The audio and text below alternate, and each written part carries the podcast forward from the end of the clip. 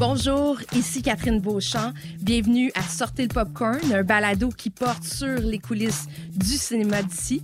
Cette semaine, on reçoit les comédiens Marie Tifo et Rémi Gérard, ainsi que le réalisateur Charles Binami, parce qu'ils ont participé tous les trois à des grands projets de films d'époque, comme Un homme et son péché, Maurice Richard, La passion d'Augustine. Alors pourquoi c'est important de transposer notre histoire sur grand écran? Et surtout quels sont les défis hein? parce que paraît-il que parfois ça peut être ardu. C'est ce qu'on va savoir aujourd'hui à sortir le popcorn.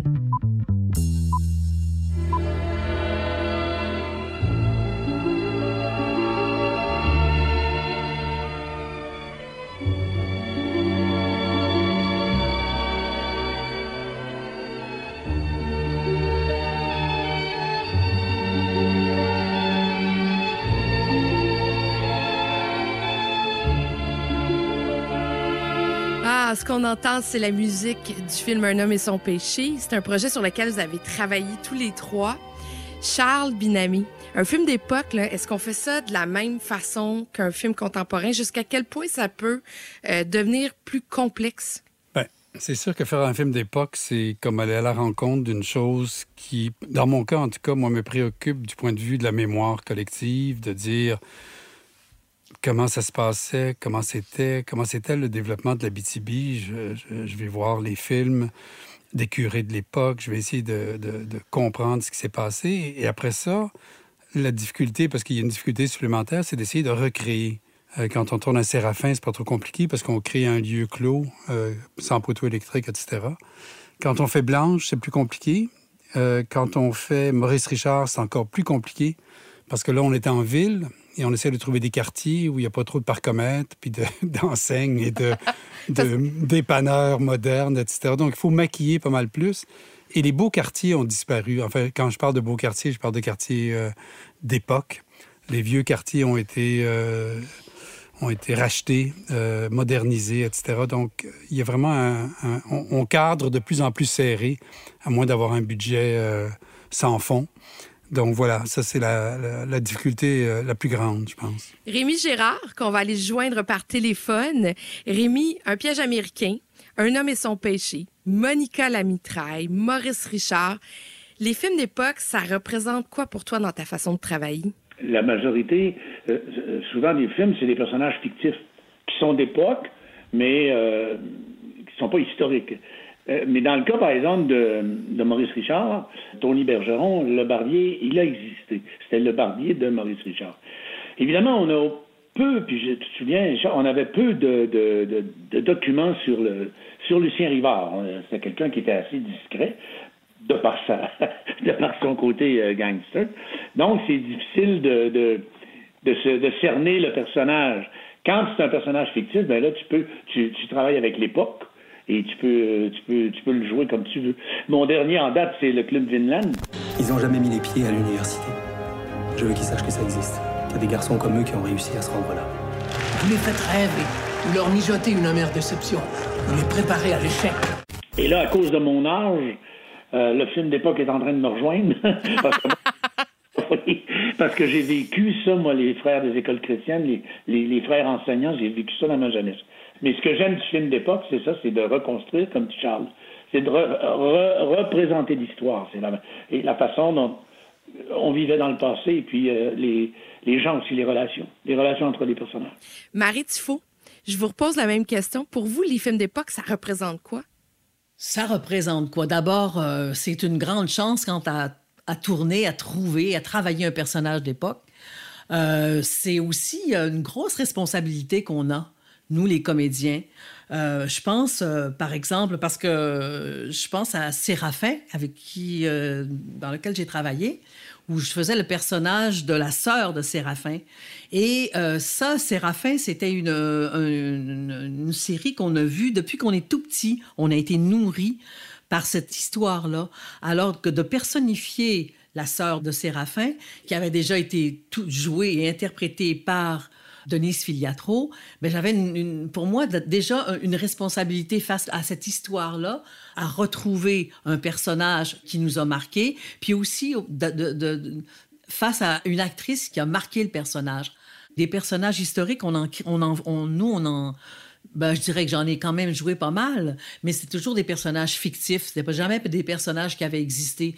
Alors, ma responsabilité était face, parfois, euh, à un roman, par exemple. Anne Hébert, Les Fous de Bassan, euh, c'est des romans qui ont marqué les gens. Alors, de se retrouver et d'interpréter ce genre de personnage-là, il fallait que tu sois aussi à l'image de ce que les gens avaient dans, leur tête aussi quand ils lisaient ce roman-là.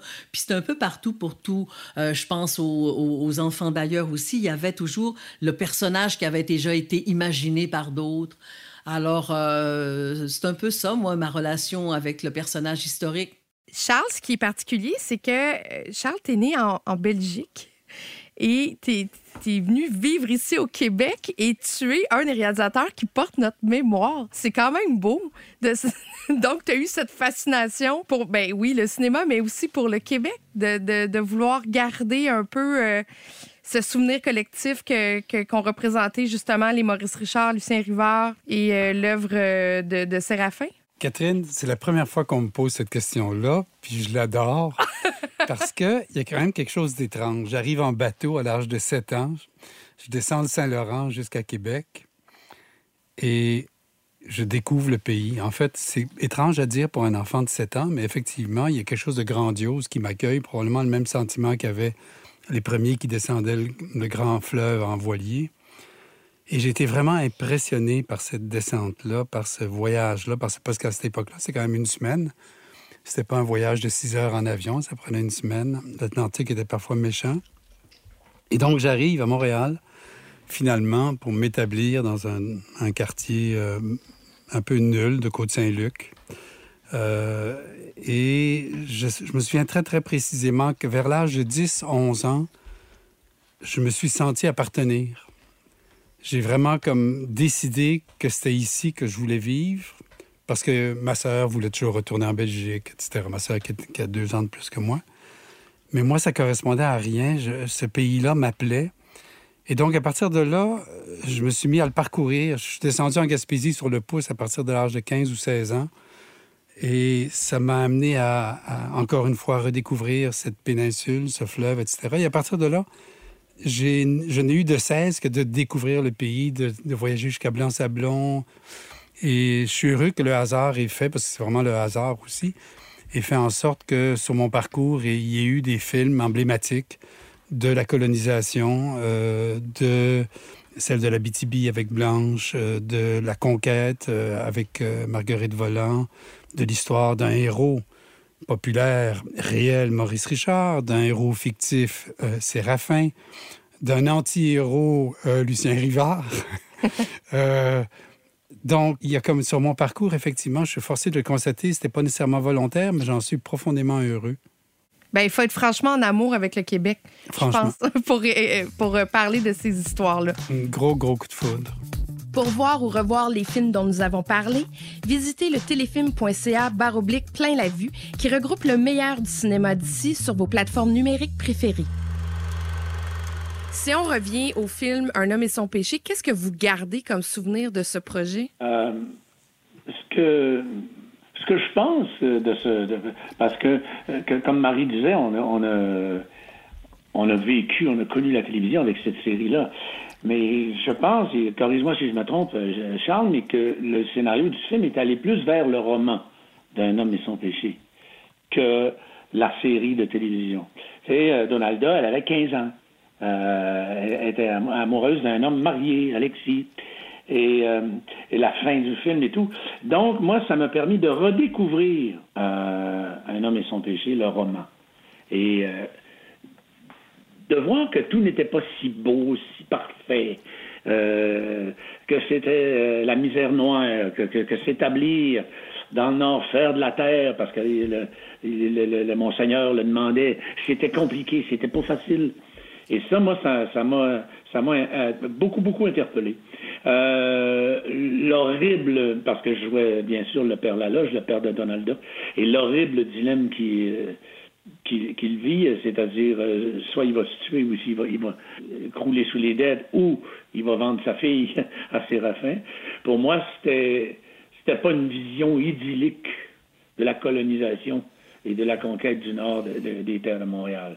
Et euh, j'en sais gré à Charles de nous avoir montré cette vraie histoire-là, parce qu'elle contient ça aussi.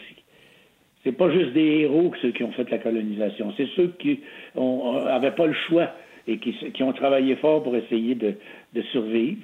Et c'est ce que le film nous montre. Hein. Bon, sur un plateau, là, on le sait, parfois, il peut faire chaud. Vous êtes en costume d'époque. Ce n'était peut-être pas les tissus les plus respirables au monde. Ça doit devenir lourd à porter les accoutrements du temps, non? En, tant que femme, c'est toujours difficile pour nous parce que très souvent, euh, ceux qui, font la conception des costumes, euh, surtout les costumes d'époque, euh, on habille. Euh, les femmes de cette époque-là portaient toutes des corsets.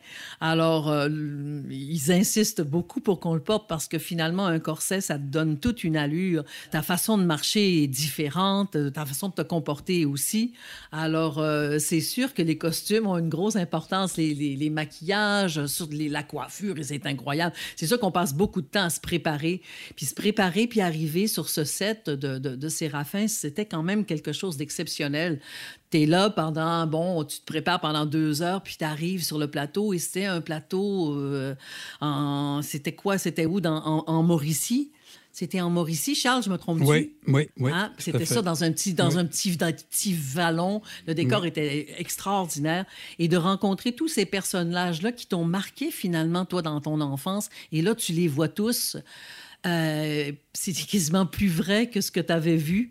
Et euh, ça, ça marquait beaucoup. Je trouve que dans le tournage, c'était ça. Tu étais tout le temps surprise par euh, l'atmosphère qui y régnait, euh, les, acteurs qui se retrouvaient dans ces personnages-là.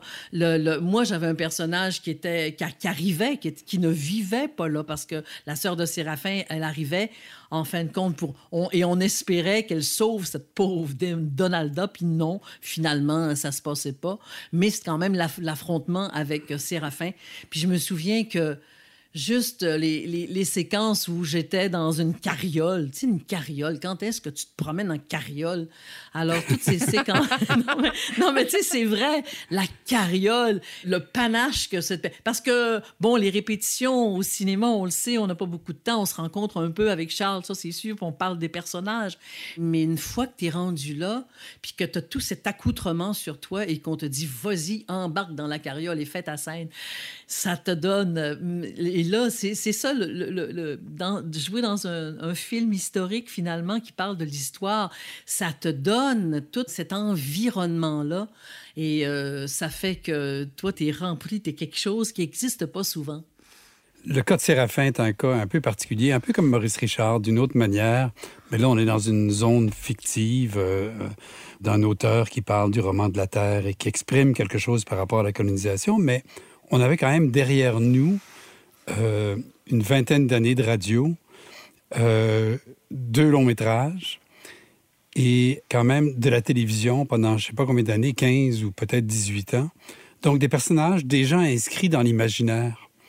Et donc, il y avait comme une charge émotive encore plus grande dans ce film-là euh, par rapport à Faire un Blanche, par exemple, qui est une pure fiction, qui parle quand même, qui s'inscrit dans un territoire en développement, en, en, en, défriche, la BTB.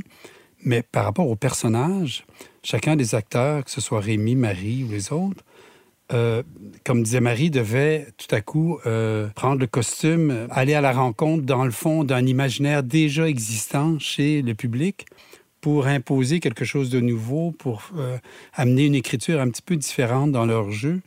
Et ça, je trouve que c'est passionnant parce que dans le fond, c'est de redire une chose, mais en même temps, cette chose-là, tellement prégnante au Québec, il n'y a rien de plus prégnant. Tout le monde connaît les répliques de, de Donalda, de Séraphin. Ça fait partie de l'imaginaire collectif, mais inscrit, mais gravé dans la mémoire, plus que euh, bien des choses. Donc, j'imagine que pour un acteur, ça devait être vraiment intéressant aussi, cette rencontre-là. Charles, si je reviens au costume, est-ce que les acteurs comme Marie, euh, Rémi Roy entrent tout de suite dans leur personnage quand ils mettent le costume ou si ça se fait 30 secondes juste avant le début d'une prise? Ça dépend des acteurs. Il y en a qui sont dans. À partir du moment où ils arrivent au plateau le matin, euh, un Roy Dupuis, par exemple, il est dans son rôle tout le temps. Ah oui? tu ne parles pas à Roy, tu parles à Alexis.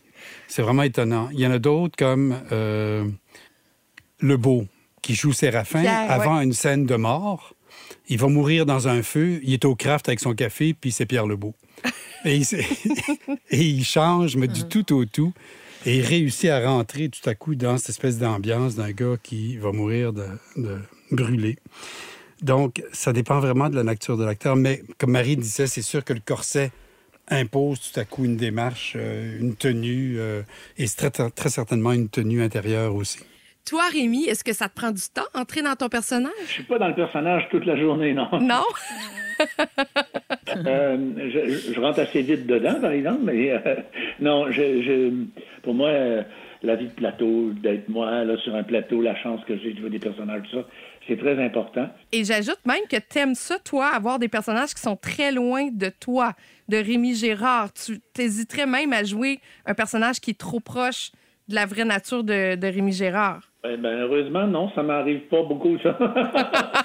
je me trouve pas intéressant à jouer personnellement dans la vie. Mais euh, oui, effectivement, euh, ce sont des personnages très, très loin de moi.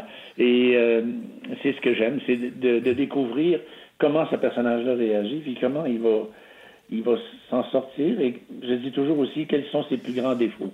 Et c'est ça qui, qui, qui motive, c'est ça qui, qui te donne la ligne dramatique, à mon avis. Charles, il doit avoir une certaine pression quand on travaille avec des films d'époque de retrouver des anachronismes. sais, on se souvient toujours, il y a l'histoire euh, mythique de Hur avec sa montre là, dans le, le, cinéma plus international. Mais quand on est réalisateur, je sais qu'il y a une équipe euh, qui travaille, il y a des directeurs artistiques, il y a des gens qui s'occupent du plateau.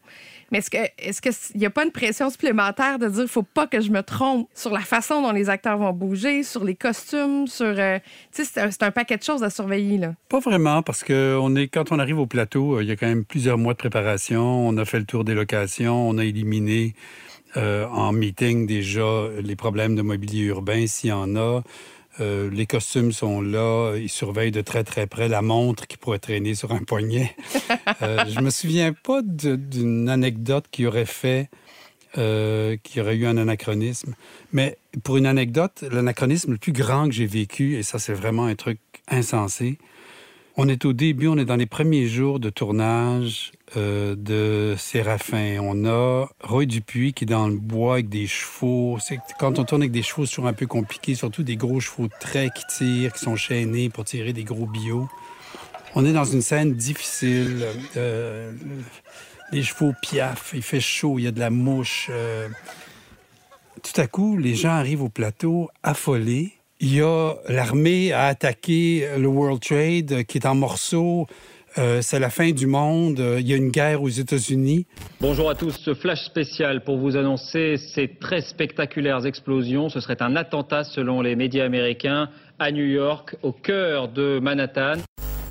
Moi, je suis dans le bois en train d'essayer de tourner une scène d'un gars qui chaîne du bois.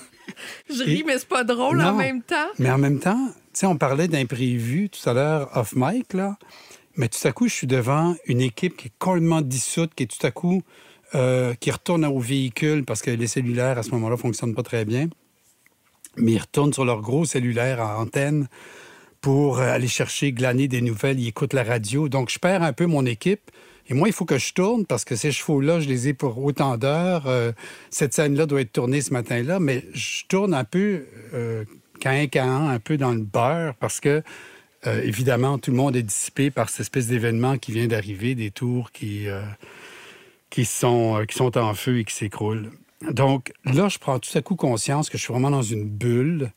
Parce que quand on se met à être dans un film, on est dans le film. Comme réalisateur, on vit dans le film. Et, oui, on, on, revient au craft, puis on voit qu'il y a des éléments modernes, il y a des fourchettes en stainless steel, alors que sur nos plateaux, tout est en, dans, dans des matériaux différents. Donc, mais là, de façon aiguë, j'ai été saisi par le fait que je n'étais pas du tout dans le coup de, de cette modernité-là. Ma générale, Augustine, quelle belle surprise. Le sens de la communauté, la soumission. Quand appliquez-vous tout ça? Être la nièce de la supérieure ne vous donne pas tous les droits. Ne me faites pas regretter de vous avoir accepté dans ce couvent. On vient d'entendre un extrait de La Passion d'Augustine. Évidemment, quand on parle de films d'époque, on parle de religion, religion qui était omniprésente à l'époque. Marie Tifo, vous avez joué une sœur, vous l'avez incarnée. Comment cette religieuse? Est-ce que vous aviez la vocation? Non, mais jouer une sœur alors qu'on a été élevé par... Euh, moi, j'ai été élevé par les sœurs, j'ai été éduqué par les sœurs, pour qui j'ai un très, très, très grand respect. Mais euh, d'incarner une religieuse, euh, ça a été quand même, euh, qui était un personnage excessivement dur.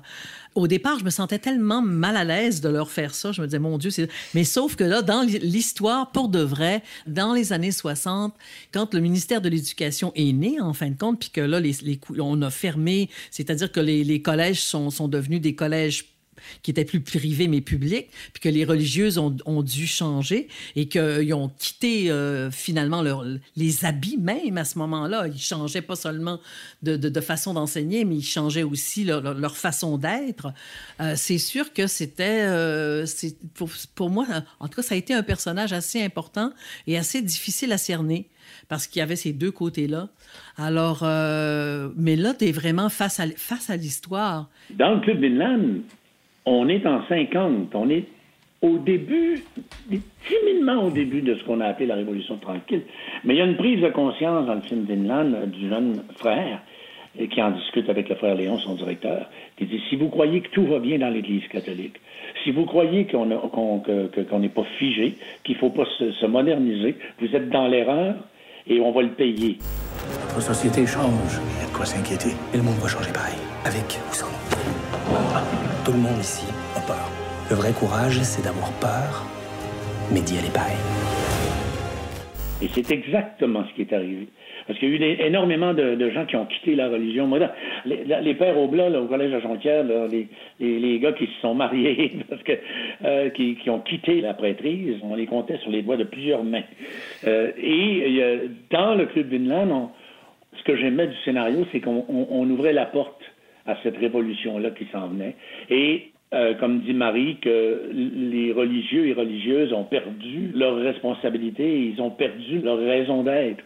Et euh, c'est bon que des films nous le rappellent. Charles, as-tu quelque chose à ajouter sur la religion? Euh, pas vraiment. Sinon qu'on est content d'être de l'autre côté. Aurais-tu aimé ça? Faire un film avec des frères et des sœurs et... Euh, pas vraiment. Non? C'est pas quelque chose qui t'attire? Vraiment. Autant comme Marie, on est héritier quand même de ce que ça nous a apporté. On est tous issus, je pense, Marie, euh, Rémi et moi, des collèges classiques. Euh, moi, j'avais des curés également. Euh, les sœurs ont autant donné qu'elles ont enlevé, je pense, en termes d'héritage. Mais ce qu'elles ont donné est quand même précieux, fait partie, est constituant de notre héritage et de, notre richesse. Les curés aussi, malheureusement, il y a eu des dérives, probablement plus chez les curés que chez les sœurs. Mais euh, non, moi, faire un film dans un couvent ou entouré de, de curé, je pourrais dire que ça me parlerait tellement. la religion m'antagonise. Marie Tifo, vous êtes issue des années 70, euh, qui était une époque hyper effervescente. Euh, le corps d'une femme à l'époque des années 50 n'était pas le même. Les femmes ne bougeaient pas de la même façon. Ça demande quand même de l'adaptation. Tu sais, pour les femmes, il y a eu toute une évolution. Euh, je dirais que la femme pendant, pendant des années, jusqu'aux années 45, jusqu'à la période de la guerre où les femmes euh, ont commencé à travailler, sont allées travailler dans les usines. Il y a eu une différence. Je trouve que jouer, quand on est comédienne, puis qu'on retourne et qu'on joue un personnage avant les années 70. Pour moi, en tout cas, dans ma recherche, c'est toujours une recherche. Le corps est comme euh, brimé, je dirais. Il faut toujours essayer de retrouver ce que c'était que ces femmes-là, que ces femmes, les femmes de juste, c'est ça, justement, juste de toute cette époque-là, on était comme, le corps était emprisonné. Il y avait quelque chose. Il y avait un code. Il y avait une façon d'être. Il y avait une façon de s'asseoir. Je pense, par exemple, moi, ma mère me disait, quand je jouais dans le Parc des Braves, elle me disait, elle m'appelait, elle me disait, non, non, ma petite fille, c'est pas comme ça. On s'assoyait pas comme ça. Une femme ne devait pas croiser les jambes. Alors, même dans sa façon, il y avait un code, même dans sa façon de, de, de s'exprimer, d'être, c'était vraiment très, très, très différent de ce que les femmes dans les années 70, avec cette espèce de révolution des corps, sont devenues.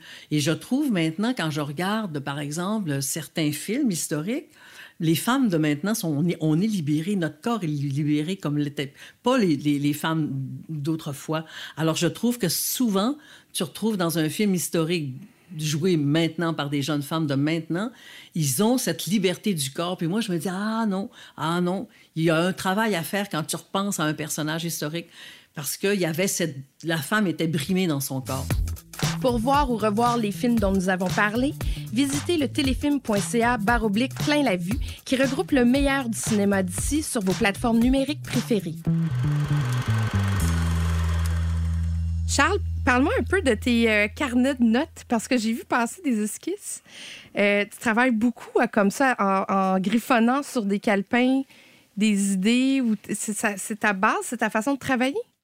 Bien, mon, mon, ma formation est publicitaire. J'ai fait comme de la pub pendant 20 ans avant de pouvoir euh, avoir accès à, une série comme Blanche.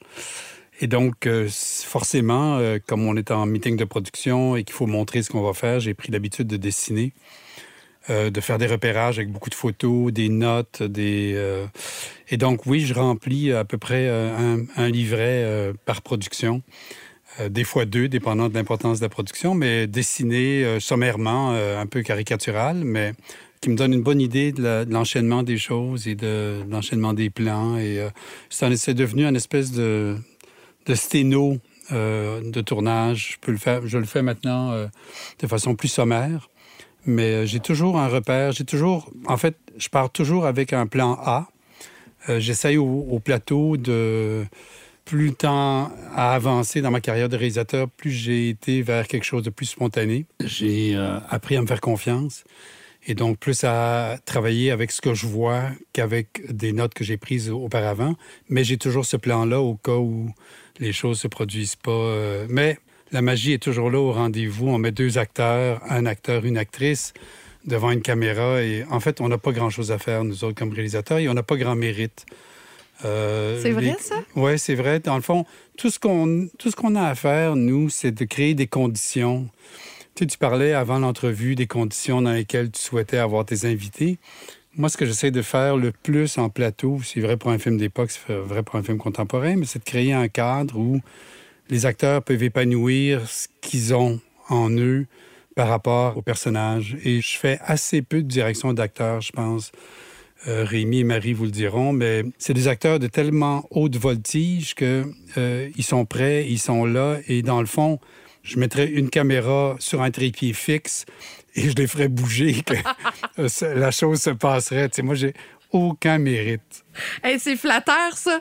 Oui, c'est flatteur, mais c'est un directeur d'acteur. Il vient nous, il vient nous chercher, Charles. Euh, il nous accompagne. Euh, il dit qu'il dirige pas, mais il dirige à sa façon.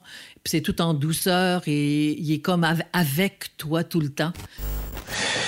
Comme ça fait un bout qu'on n'est pas monté au front, euh, on peut même pas être habitué de gagner.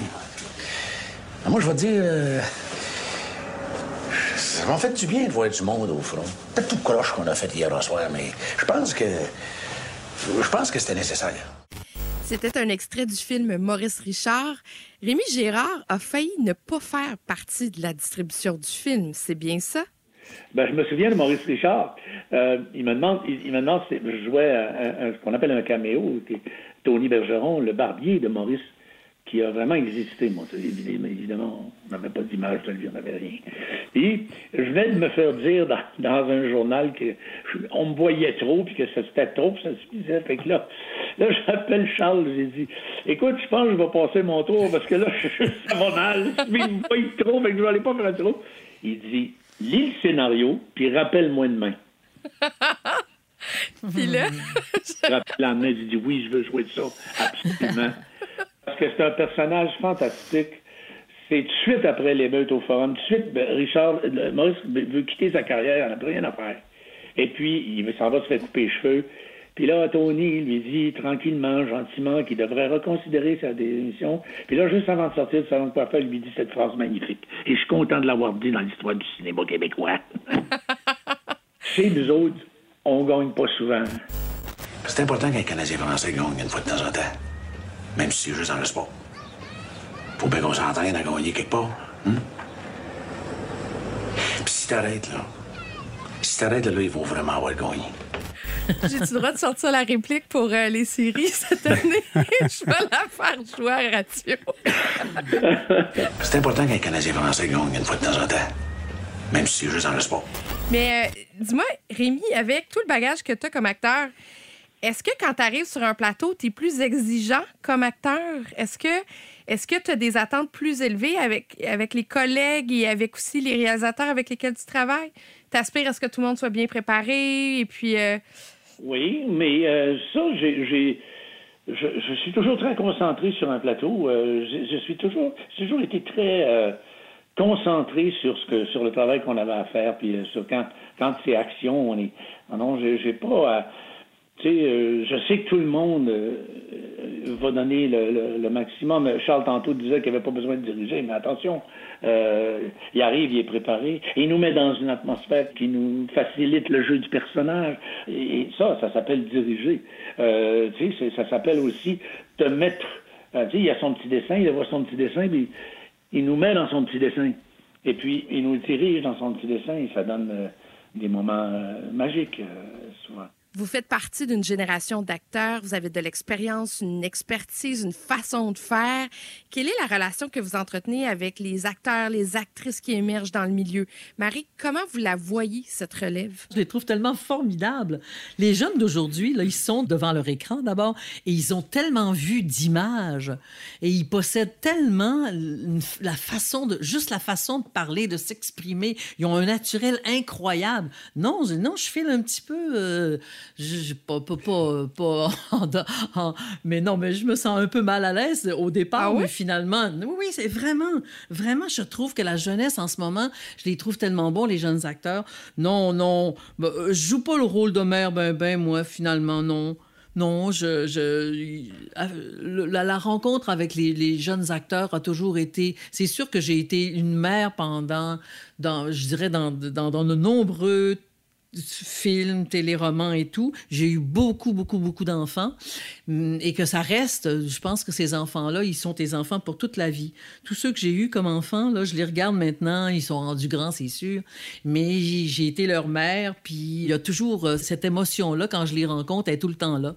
Alors, euh, non, je- je- non, je me sens plus inspirée par les jeunes qu'autre chose, même si probablement je dois peut-être les inspirer, mais ils m'inspirent vraiment, vraiment beaucoup. Rémi, toi, est-ce que est-ce que tu es inspiré par la jeunesse aussi? Ah, je, je, suis un peu d'accord avec Marie. Euh, D'abord, eux autres, souvent, ils sont impressionnés plus que moi. ils sont impressionnés quand j'arrive, mais ils s'aperçoivent que je suis pas, je suis pas quelqu'un de, de paternaliste ou rien. euh, que je, sais, euh, c'est pas moi non plus qui va aller leur dire quoi faire ou comment faire et tout. Euh, J'aime, j'aime travailler avec des, jeunes acteurs. à la télévision aussi souvent.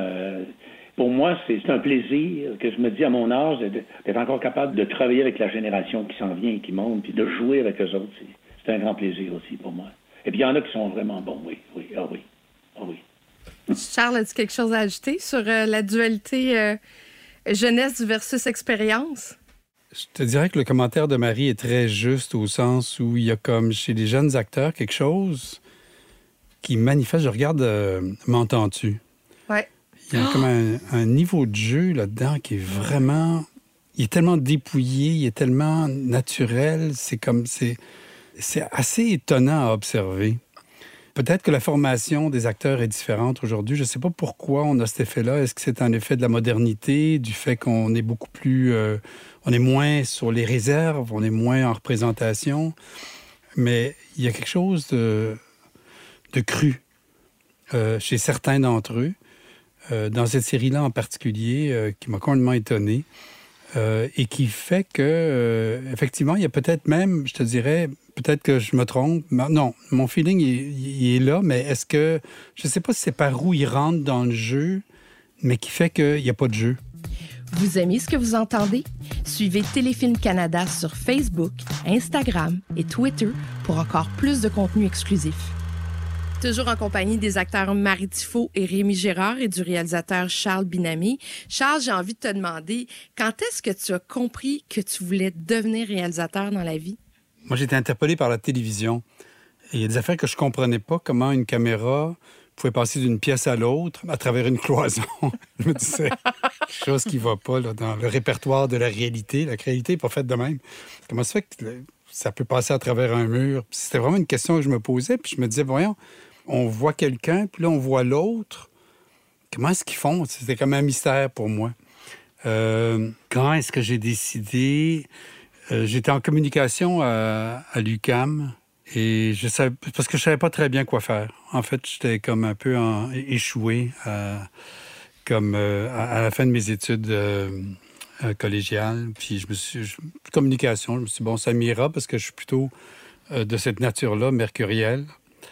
Et euh, je ne sais plus dans quel département j'étais spécifiquement. J'étais peut-être plus en écriture.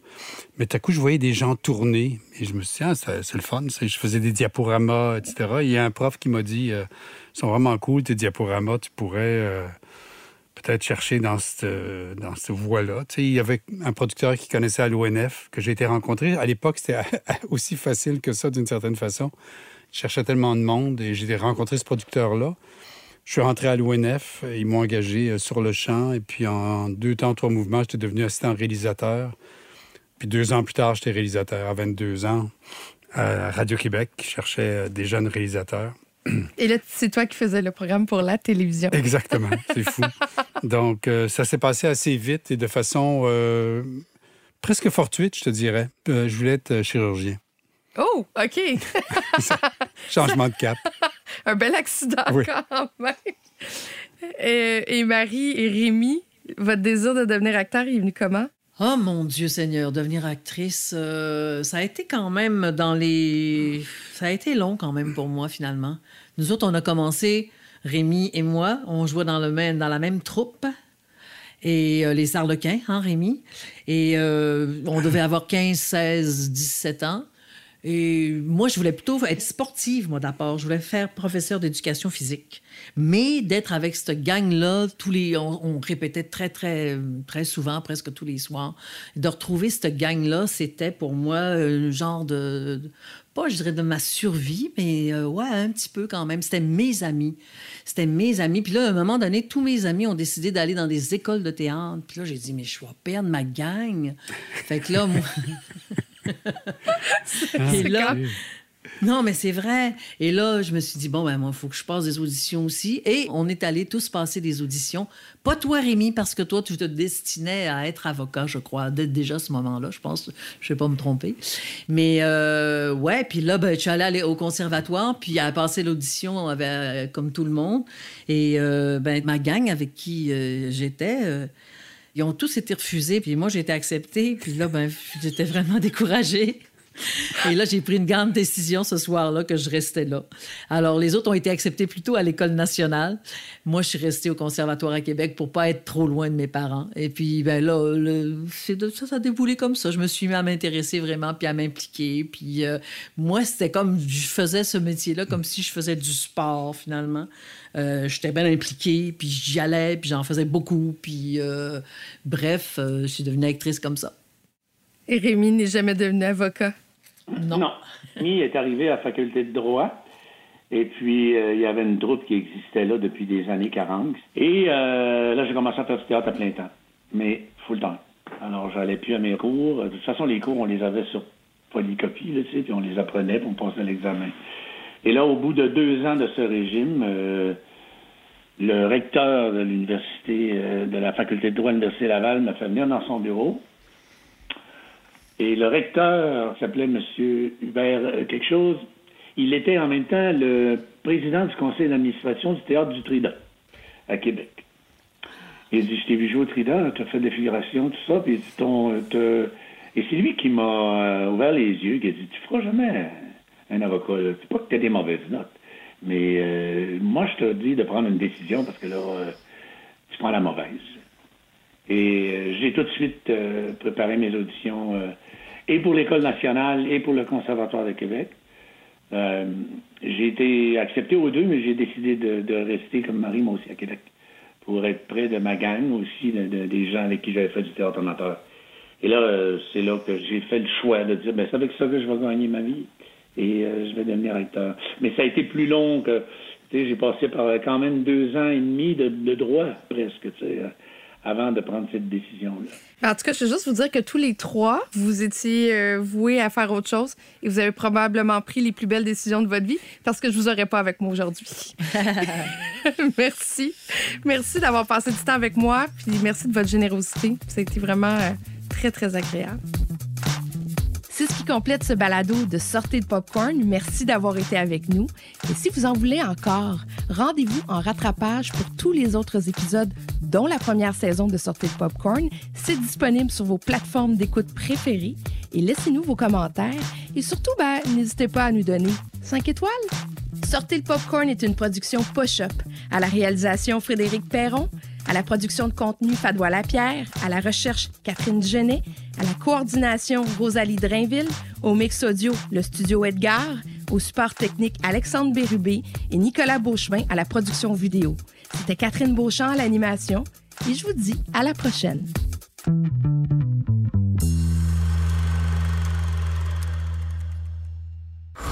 Une production Push-Up.